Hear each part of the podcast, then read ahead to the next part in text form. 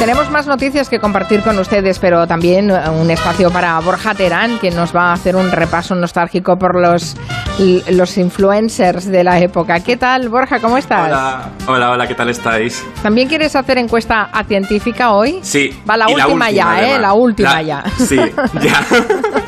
la, de, no, la última no, la definitiva. La definitiva, bien, bien. La definitiva. la definitiva, porque claro, me quedaba a mí una pregunta por hacer, que es la más importante. A ver. Y la quiero hacer hacer hoy. ¿Quién es la gran reina de las mañanas de la historia de la televisión de nuestro país? Hombre, la, la, la, reina, la reina Mm, no, no, sé. Ahora mismo. Bueno. No sé, es complicado. Bueno, pues traigo, Hay muchas. he ¿eh? Bueno, pero he elegido la- las tres más longevas, digamos. Vale, a ver, Bueno, a ver tus hablo en femenino. venga. Hablo en femenino porque son mayoría. Empiezo por Jesús Hermida, que inauguró las, las mañanas de televisión española en el año 67 con un programa muy creativo y en el que era un repaso de la vida misma, incluso con él mismo enfadándose. Y ahora permítanme decirles que si algo me molesta profundamente es que cuando uno está dedicado a ganarse el pan o lo que sea, ¿verdad?, con el sudor de su frente, las personas que se encuentran en el estudio cuchichean entre sí. Eso me molesta de una manera profunda. ¿Qué cuchicheaban pues esas dos Mercedes? ¿Qué se decían mientras yo trataba de navegar por los procelosos mares de la bolsa? Qué, qué malo, ¿eh? Siempre, se mete yo con siempre, nosotros. Yo siempre estoy. A ver, ¿qué pasaba? Una, una cosa, voy a cantar una cosa que Me yo sé a que a usted dedicar le una encanta, canción. señor. De verdad. Se lo voy a dedicar. Esa que a usted le gusta tanto. No fastidie, con perdón. Uy, ustedes perdonen. No. Ya, ya, Dios. ya verá usted. Mujer, mujer divina, tienes el perfume que fascina en tu mirar. ¿Quién está cantando? Es que Hermida tenía su propio pianista, que era el, el señor Don Emilio. Y cantaba Era como un el tal programa- Don Emilio. Bueno, y claro, se arrancaba de- aquí se arranca de repente e improvisando una canción. Esto de tener un pianista en el plató se ha perdido un poco. Sí, ¿no? es una Sí, pena, ¿eh? bueno, Pero sería bien un pianista aquí. No, lo sé. Bueno, ya tenéis a Quintanilla haciendo lo que puede. Es verdad, es todo. verdad que es, mucho, verdad. es mucho. Bien, Sí, eh, Jesús. Hermida, eh, reina de las mañanas. opción. Venga, primera opción. Sí. Segunda. Se- segunda opción, no puede faltar, por supuesto, Ana Rosa Quintana.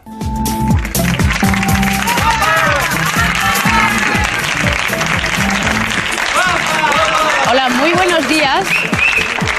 Hola, muy buenos días. Digo, parece que fue ayer, pero es que realmente fue ayer, no ha pasado nada de tiempo. Espero que les guste nuestra casa.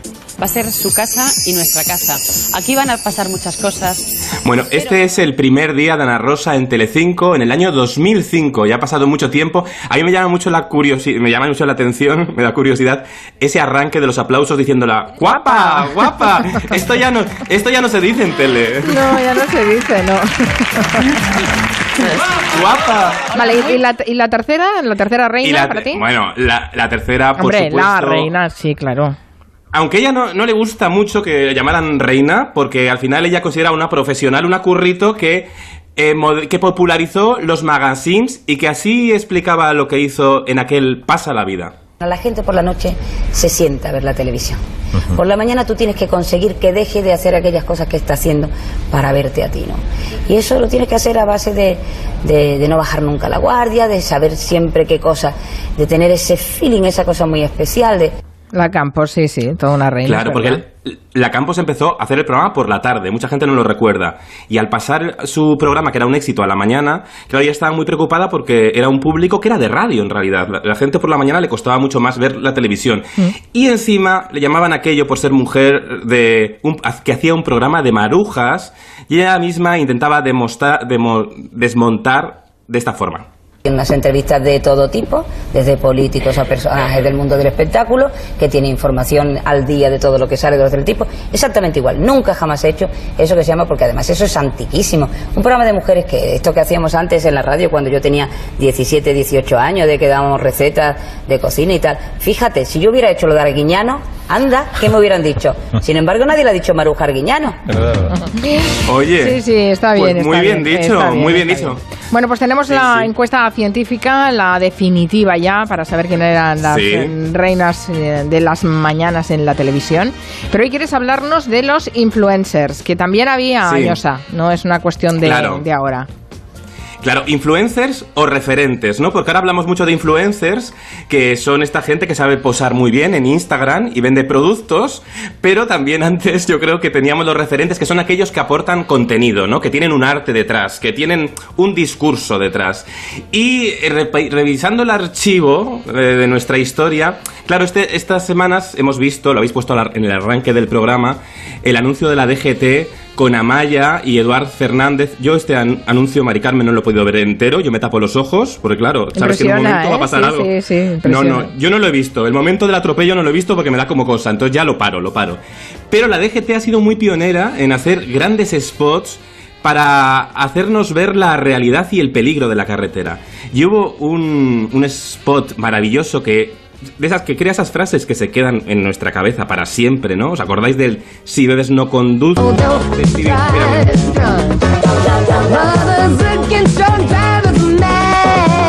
Hola, soy Stevie Wonder. Recuerda mi canción. Si bebes, no conduzcas.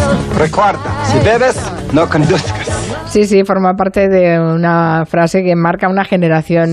No, sé si nuestros becarios, Catarina, Albert y Manuel, eh, recuerdan ni siquiera haber visto este spot, pero bueno. Eh, hay más. En realidad Sí, el spot era rarísimo, ¿eh? Porque iba Stevie Wonder subido en un coche. claro, que no conduce Stevie Wonder, como comprenderéis. Porque si no, la DGT es la que tenía peligro. Y, Pero era muy, era muy raro el spot. Pero mira, la frase estaba muy bien. La frase estaba muy bien hecha y se ha quedado en el imaginario colectivo. Era maravilloso y por eso ha durado 40 años, claro. O, más, o más. Más influencers que has encontrado rostreando. Fíjate, José Luis López Vázquez, esto me lo ha recordado tú, Mari Carmen, hay que decirlo. José Luis López Vázquez, antes de interpretar la cabina de Antonio Mercero, esa historia tan claustrofóbica que daba el atrapado en una cabina, vendió acciones de Telefónica mm. en el año 67 que se llamaban así las Matildes. Telefónica, póngame, no corte, señorita. Bilbao, yo no pedí Bilbao, señorita. Mi mujer se enteró en la peluquería que sus amigas compraron telefónicas. ¿Cómo averías? No, telefónicas. Ah, es averías. Nueva York. Yes, my woman que ver telefónica por cosas de mujeres, mister. Matilde, ya tienes tu telefónica. Vendían acciones de telefónica, sí, pero y además fue después de hacer la cabina, no tenía guasa la cosa, ¿eh? No, no, pero esto era antes, calla, calla. ¿Fue antes de hacer la cabina? Sí, esto fue antes de hacer la cabina, fue como telefónica, fue premonitoria. ¡Qué fuerte! Ay, pues yo lo situaba después, mira, la memoria que a pues veces te juega estas pasadas.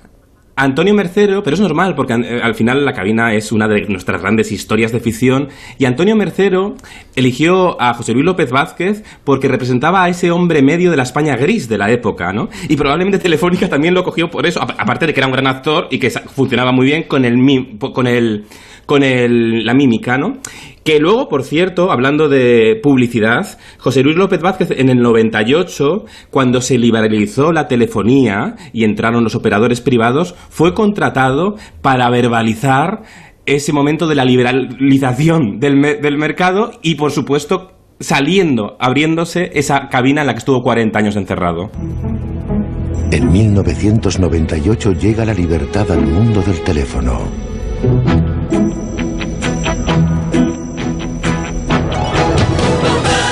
Acabó el monopolio. Bueno, ya está aquí el nuevo operador global de telecomunicaciones. Por fin, alguien te escucha. Bueno, ahí no hablaba, ahí se le veía solamente, ¿no? ahí se le, bueno, se, le oye como susurrar algo, como diciendo, por favor, sáquenme de aquí al principio, ¿sabes? Pero no se le entiende. Claro. Y se abre, está la cabina en medio de un secarral, es un poco también premonitorio de ahora mismo nosotros. Entonces estaba ahí y, se, liberaba, ¿no? Es una también bonita metáfora. Hay la telefonía. Por cierto, no quiero olvidar que también las Matildes, estas acciones de, de Telefónica, también las vendió la gran Mari Pere. Hola. No soy Matilde, no. Yo soy Mari Pérez. Pero a mí mi marido también me compró telefónicas. Sí, telefónicas. Menudas acciones. Las de ellos, las de Matilde y las mías. Yo no lo recuerdo. Dime, querido, ¿las compraste? Entonces este año también tenemos telefónicas. Mm. No la, no la recordaba, yo la recordaba con anuncios de aceitunas españolas. Esa frase de mi marido me compró acciones. Qué fuerte, ¿eh? Sí. Retratar una época. Es curioso. Mm. Sí, sí, totalmente, totalmente. Otra época que queda retratada con este spot que traigo a continuación fue cuando Diego Armando Maradona protagonizó el spot de No a las drogas. haceme un favor, disfruta de la vida. Y si te ofrecen droga, simplemente di no. Campaña antidroga. Generalitat de Cataluña. Bueno, le ha perseguido este, este si te ofrecen drogas simplemente di no, le ha perseguido durante toda- buena parte de su vida, ¿eh? Sí, sí. Bueno, hemos- Seguramente eso le pilló a. Maradona cuando llegó aquí a Barcelona. Barcelona, sí, Que sí, tenía sí. Sí, 20 porque- años y, y en, en aquel momento, bueno, pues no era el Maradona que fue luego, ¿no? En, en Era el Maradona personal, ¿no? deportista, el fichaje, la ilusión, ¿no? Además, un anuncio de la Generalitat, por cierto, o sea que, bueno, pero claro, la realidad luego es más compleja, ¿no? Mm. Eh, Habéis recordado antes, en estos días está recordando mucho, el mítico anuncio de Todos contra el Fuego que recordamos con la voz de Serrat. Un bosque verde es vital. ¿Por qué lo dejas quemar? Hoy está en tu mano un mejor futuro legar. Un mundo verde y humano.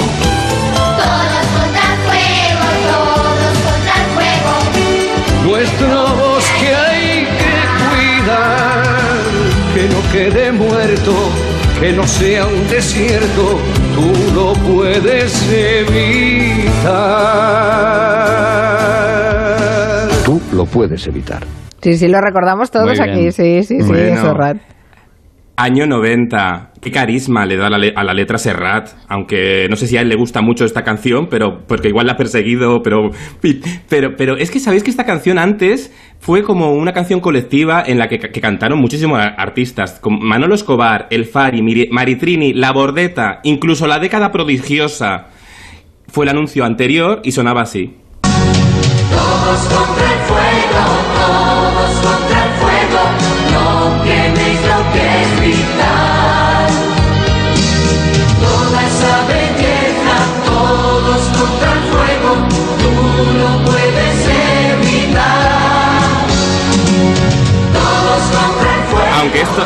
Era, la época en que se puso de moda que, eh, las corales, ¿no? Todo era coral. Sí. Era un the telepasión. Claro. exacto, un telepasión. Claro.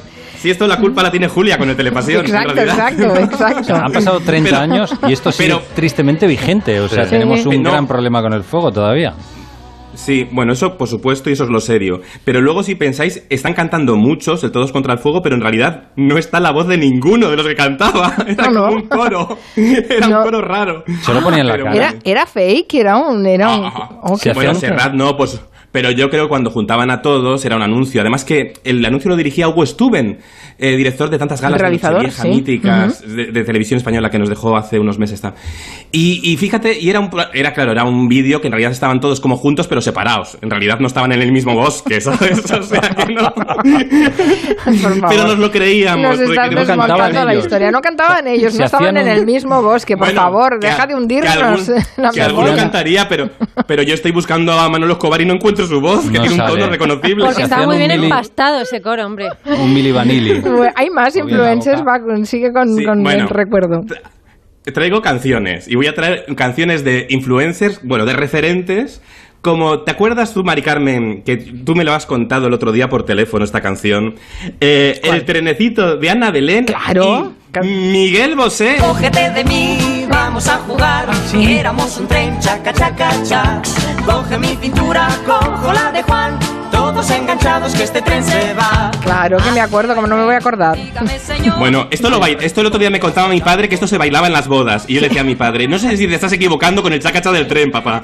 Igual te estás liando. ¿Pero esto fue una campaña? Esto era una campaña, ¿no? Pero no, escucha, esto tiene intrahistoria. Esto A fue ver. una canción que se hizo muy, mucho, tuvo mucho éxito en los en el año 80, que es cuando se estaba de moda esto de que hacer muchos discos para niños, que también había muchos niños artistas. Pero esta canción fue tal éxito que luego inspiró a Renfe para una campaña, pero claro, Ana Belén y, y Miguel Bosé no les ficharon. Directamente hicieron una versión propia cambiando un poquito la letra. este tren, vamos a viajar, que viajando en tren se ahorra mucho más. En días azules da gusto viajar, porque muchas cosas cuestan la mitad. Vale, verdad. pero no es Ana Belén. ¿Os claro. acordáis de los No. días azules? Los días que, azules, que eran sí. de descuento. Claro, nosotros que entonces, en los 80, se podía viajar. Fijaos qué, qué cosa tan antigua. Se Bueno, podía viajar en tren desde Barcelona hasta Mérida, a Extremadura. En Sí. tren directo, eh. ¿En Cuidado, serio? eh. Eh, ¿Pero en serio? Eso No puede existió en los años hombre. 80. Sí, sí. Sí, y, sí. y el anuncio es muy, y el anuncio es muy curioso porque ves esto que me gustaba a mí tanto y hay que recuperar, como son los tren con coche cama. Y, y claro, es... eh, pero No no que llegábamos. Lo están, en casa lo no están se llegaba al recuperando en toda Europa y aquí estamos eh, levantando vías. Precisamente una noticia del día, después la contaremos. El tren Aranjuez-Cuenca ha hecho hoy su último viaje, así que desastre, desastre, sí, con el tema... Oye. Tenemos una asignatura pendiente grave, además, con el ferrocarril en España. El ferrocarril es el gran motor sostenible y en este anuncio de Renfe, si os fijáis, aceleran un poco eh, la voz, ¿sabes? Van como rápido, van como más rápido que la canción de Ana Belén y Miguel Bosé. Van como en para ave. diciendo, "Oye, vamos, vamos rápido, vamos Está rápido, que llegamos, que llegamos. ¿Alguna cosa más? Bueno, yo creo que si hay un anuncio institucional que tenemos que recordar es el de Bárbara Rey y Hacienda. Ángel Cristo, nuestro hijo y yo somos una familia feliz. Y hemos hecho la declaración del impuesto sobre la renta. Siempre decimos la verdad. Oh. Qué no lema. lo recordaba. Qué lema, No siempre lo decimos la verdad. recordaba. Desconfiad de alguien que diga siempre digo la verdad. O sea, Oye, ya de, de entrada. Pero Borja, ya está tú- mintiendo ahí. ¿Tuvo, ¿Tuvieron algún problema con, con, con Hacienda, no? ¿O algún problema Bueno, fiscal? mira, yo es que ya me he perdido, ¿sabes? Ah. Yo ya he visto el documental de los Borbones en el A3 Digo, Media Player, eso que, sí. que- que no Pero- sé, que, que igual se hiciera algún tipo de canje de, bueno, oye, os, perdona- os perdonamos una parte a cambio de participar en una campaña de publicidad. Bueno, la primera frase ya es un poco dudosa. Somos una familia feliz. Cristo, nuestro hijo y yo somos una familia feliz. Y hemos Sí. hecho la declaración del impuesto sobre la renta. Bueno, no Siempre decimos la verdad. No sigamos hurgando en esas heridas. Y, y- y el tigre detrás, claro. ¡Ah! Claro, es todo terrible. Bueno, España costumbrismo. Para acabar la temporada mía, pues yo ya costumbrismo. Entonces, para hablar de Hacienda, he querido traer un chiste a tono de Eugenio. Dice que es un tío que va a la ventanilla de Hacienda. Digo, oiga, digo, ¿es aquí donde se hace la declaración? Digo, sí, señor. Digo, pues ahí va. Me enamoré de tus ojos, me enamoré de tu ser. Y no sé vivir, mi niña, si no tengo tu querer.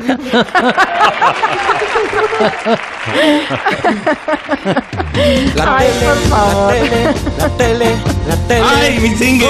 Con Borja. ¡Wow! Oye, dentro de un momento cerramos la, la encuesta científica. Todavía pueden votar nada, un minuto más votando, pero antes les mencionaba que es noticia del día que estamos eh, perdiendo eh, viajes en ferrocarril. Antes hablábamos precisamente del que se había puesto en marcha ese tramo en Extremadura y ahora es la de ahora hacemos lo contrario, Eh, se cierra la línea Aranjuez-Cuenca. Hoy mismo había hecho el último viaje, ¿no, Ane? La línea 310 entre Aranjuez y Utiel conecta Madrid y Valencia atravesando toda la provincia de Cuenca. Es una línea fundamental con 140 años de historia que termina hoy. Hoy, 19 de julio, el tren hace por última vez este recorrido. Hay familias que aunque sean poquitos, pues no pueden viajar. El AVE está muy bien, pero parte de un pueblo a otro. Entonces se debería cuidar este aspecto. Es un servicio menos y cuanto quitamos un servicio, pues se tiene peor calidad de, de vida. Nos aislamos totalmente de todos sitios, de Valencia, de Madrid, así que es una decisión totalmente errónea. Así que, por favor, pedimos, suplicamos seguir teniendo la línea de tren y que estemos comunicados con el resto del mundo. Le agradecemos a nuestros compañeros de Onda Cero Cuenca que recogían eh, esas opiniones de los vecinos. ¿Pero por qué lo cierran, Ane? ¿Se sabe? El cierre obedece a un plan del Gobierno Central de reactivación de la provincia de Cuenca que prevé urbanizar eh, los terrenos por los que pasa, que ahora son de Renfe, y conectar Cuenca con Valencia y con Madrid por carretera. Desde mañana eh, va a haber un autobús que hará ese trayecto tres veces al día, parando en los mismos lugares que el tren eh, ya se venía haciendo porque la borrasca Filomena dañó parte del trazado. Francisco Javier Domenech es alcalde de Huete, que es uno de los municipios que conecta esta vía. 11 ayuntamientos hemos presentado la solicitud de declaración de bien de interés cultural al Ministerio de Cultura. Está sin in- incoar el, el expediente, cosa que no entendemos cuando por lo menos merece su estudio, que se incoe y que se proteja este bien de interés cultural que creemos que así lo es y que tiene eh, un gran valor patrimonial, medioambiental, paisajístico, etcétera. ¿Veis que siguen luchando? No van a darse por vencidos las plataformas de defensa del tren, la Asociación Pueblos con el Tren. También Cuenca ahora ha llevado el cierre de la línea al Parlamento Europeo y van a seguir peleando para que se mantenga. Es difícil, pero ahí están en la brecha. Bueno, ahora podríamos poner eso del trenecito, ¿eh? El chucu chucu chu, ya ves tú. Eh, vamos a resolver esa encuesta científica, Borja. A ver, Qué nervios. Qué nervios. Pues eh, yo creo que está bastante claro. Jesús Hermida lo ha ¿Sí? votado el 34,4% de la audiencia. Ana Rosa Mm. Quintana el 8,6% y María Teresa Campos el 57%. Es evidente que Wow. la tenemos absolutamente asociada Wow. a esa imagen de reina de la mañana. Pues mira, se lo voy a mandar, que le va a hacer mucha ilusión. Pues hay que acabar como hacía María Teresa al acabar la temporada de sus programas, que lo acababa cantando esta canción, Pon la Quintanilla. Y aquí estamos con ustedes, por aquí pasa la vida como la primera vez. Como han pasado los años. Ella, ella, ella acababa cantando cómo han pasado los años, pero aquí seguimos como la primera vez. Y luego se iba a Telecinco y volvía a empezar cantando lo mismo, así igual. Eso es coherencia. Pues nada, te- vamos a, vamos a cerrar esa, ese espacio de televisión con Borja Terán para la temporada. Después ya nos oiremos más adelante, en septiembre y así. Dale recuerdos a María Teresa Campos si la ves. De tu parte. ¿Vale? Y un abrazo muy fuerte a todos. Un beso, felices vacaciones. Un beso. Adiós. Gracias.